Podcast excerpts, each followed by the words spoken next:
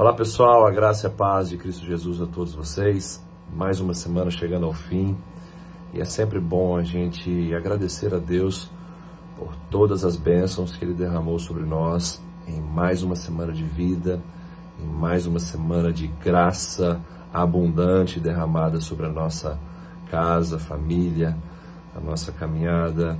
Mais uma semana de misericórdias renovadas sobre nós, e isso é a causa de não sermos destruídos Sempre é bom agradecermos ao Senhor para que o nosso coração fique higienizado e protegido contra todo tipo de reclamação, murmuração, pessimismo, ansiedade e sentimentos destrutivos.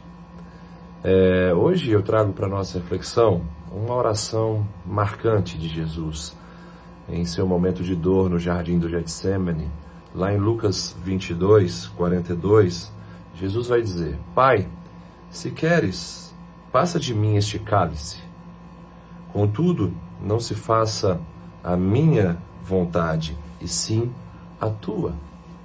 Esse versículo fala da humanidade de Jesus, do seu sofrimento, da sua angústia, do seu jardim de tristeza, do seu episódio depressivo ali no Getsemane. E isso nos conecta a Cristo porque nós passamos por tudo isso também. E temos muitas vezes vontade de é, ir por um outro caminho. E Jesus, ele expressa isso diante do Pai, quando ele fala: Pai, se queres, passa de mim este cálice. Que cálice? O cálice da ira de Deus, o cálice do sofrimento é, de Jesus ali na cruz.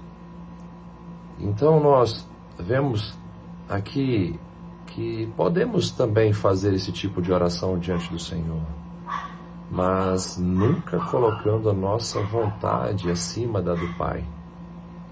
Porque Jesus aqui nos ensina uma lição de submissão. Mesmo quando está doendo, estamos sofrendo, não devemos jamais inverter a ordem das coisas, e sim seguir pelo melhor caminho, mesmo que seja o mais doloroso, o caminho da vontade de Deus, porque ela é boa, perfeita e agradável. E Jesus viu isso se cumprir em sua morte, em seu sacrifício, em sua ressurreição onde ele cumpre o propósito de Deus, salvando-nos e nos devolvendo para o Pai. Uma alegria lhe estava proposta, e essa alegria ele só encontrou cumprindo a vontade de Deus Pai.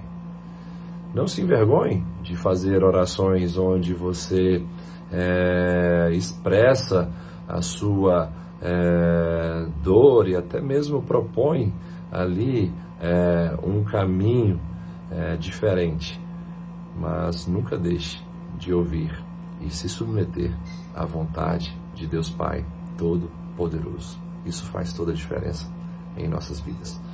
Quero aqui desejar um melhor final de semana para você, para sua família. Que Deus continue te fortalecendo e aprenda com Jesus a ser sincero diante do Pai, a não, sabe, esconder aquilo que você está sentindo, mas sempre é, se submeta à vontade que é soberana sobre tudo e sobre todos, que vai nos colocar num caminho onde uma alegria nos está proposta e essa alegria nós só iremos encontrar cumprindo a vontade de Deus e não a nossa própria vontade. Um grande abraço, que Deus te abençoe e até a próxima devocional.